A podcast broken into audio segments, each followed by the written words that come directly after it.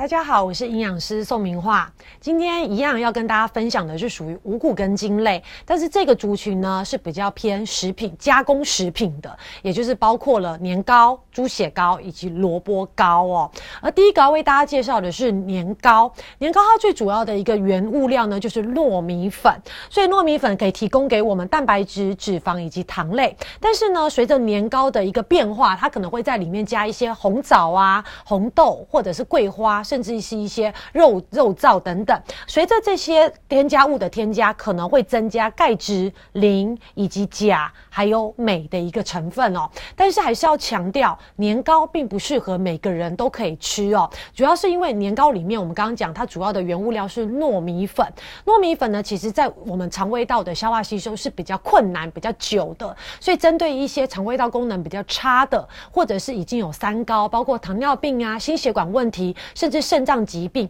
还有老人家以及小孩子，都是比较不适合过量或者是太频繁的摄取年糕，避免引起肠胃道的一些不适的感觉哦。而且呢，其实年糕在现在的观念来说，它也不是属于一个非常健康的一个食物选择。在早期呢，为什么大家会提倡要过年要吃年糕？是因为在早期其实大家的一个经济条件、经济水平以及食物的一个来源不是那么丰盛，常常可能有一餐没一餐的，所以利用过年这个一年一度的一个佳节，大家就会吃年糕来算是过一个好年，补充足够的一个热量以及营养。但是随着现在时代的一个变化，我们经济的一个水平提升，其实现在现代人不要说过年了，平常吃的就跟过年一样丰丰盛哦。所以其实都有一些三高、肥胖、食物过剩、热量过度的一个情况。所以这时候年糕对我们来说就变成额外的负担了。但是很多人想说。过年到了。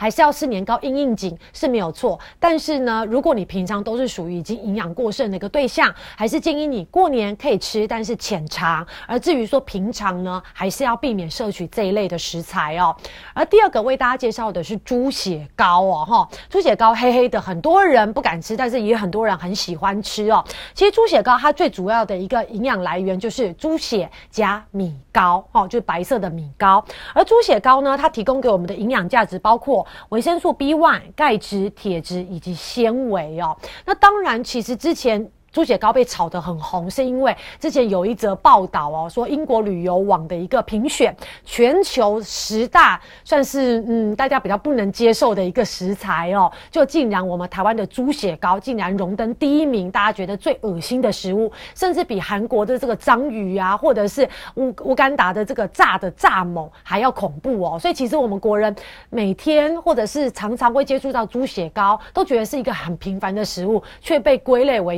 全。求十大恶心食物第一名，其实觉得不太能接受哦。所以其实主要我在想它的原因，是因为可能猪血糕的一个原料有猪血，很多外国人很难想象可以把猪血应用在食物的一个制作上面，所以他把它荣登为第一名哦。但是猪血糕还是很好吃哦，而且就是因为它含有猪血，里面还有非常丰富的铁质，所以对我们女生生理期有一些呃经血的流失，其实可以利用猪血糕来。做一个铁质的一个补充，甚至可以预防缺铁性贫血的一个问题哦。但是呢，还是要强调，猪血或者是猪血糕或者是鸭血，其实它都是属于动物血做成的一个食材，所以可想而知，它含有很多的胆固醇。因此呢，如果你本身有高胆固醇血症、有三高的人，甚至肝病的人，其实这类的食物我们都要尽量避免哦。好，第三个为大家介绍的就是萝卜糕。萝卜糕其实它的一个普遍性更高哦，尤其在一些早餐店，甚至有些人常常会在家里自己做萝卜糕。很简单，萝卜糕主要的一个原料就是萝卜丝，再加黏米粉以及玉米粉制作而成哦。但是你会发现，外面的萝卜糕怎么有的很白，完全什么颜色都没有；有的呢，里面可能有一些像是小碎肉、腊肉等等的一个物质在里面。其实就会随着它的制作过程中加的食材不。同外观就会有所不同。如果你买到的萝卜糕吃起来它完全就是膏状，没有那种萝卜的丝，那我只能跟你说，它大部分都是我们刚刚讲的黏米粉跟玉米粉哦。基本上萝卜的比例不高。为什么我要特别强调这一点？因为萝卜糕的营养价值决定于萝卜的营成比例多少而影响哦。我们来看一下萝卜糕，它含有非常丰富的蛋白质。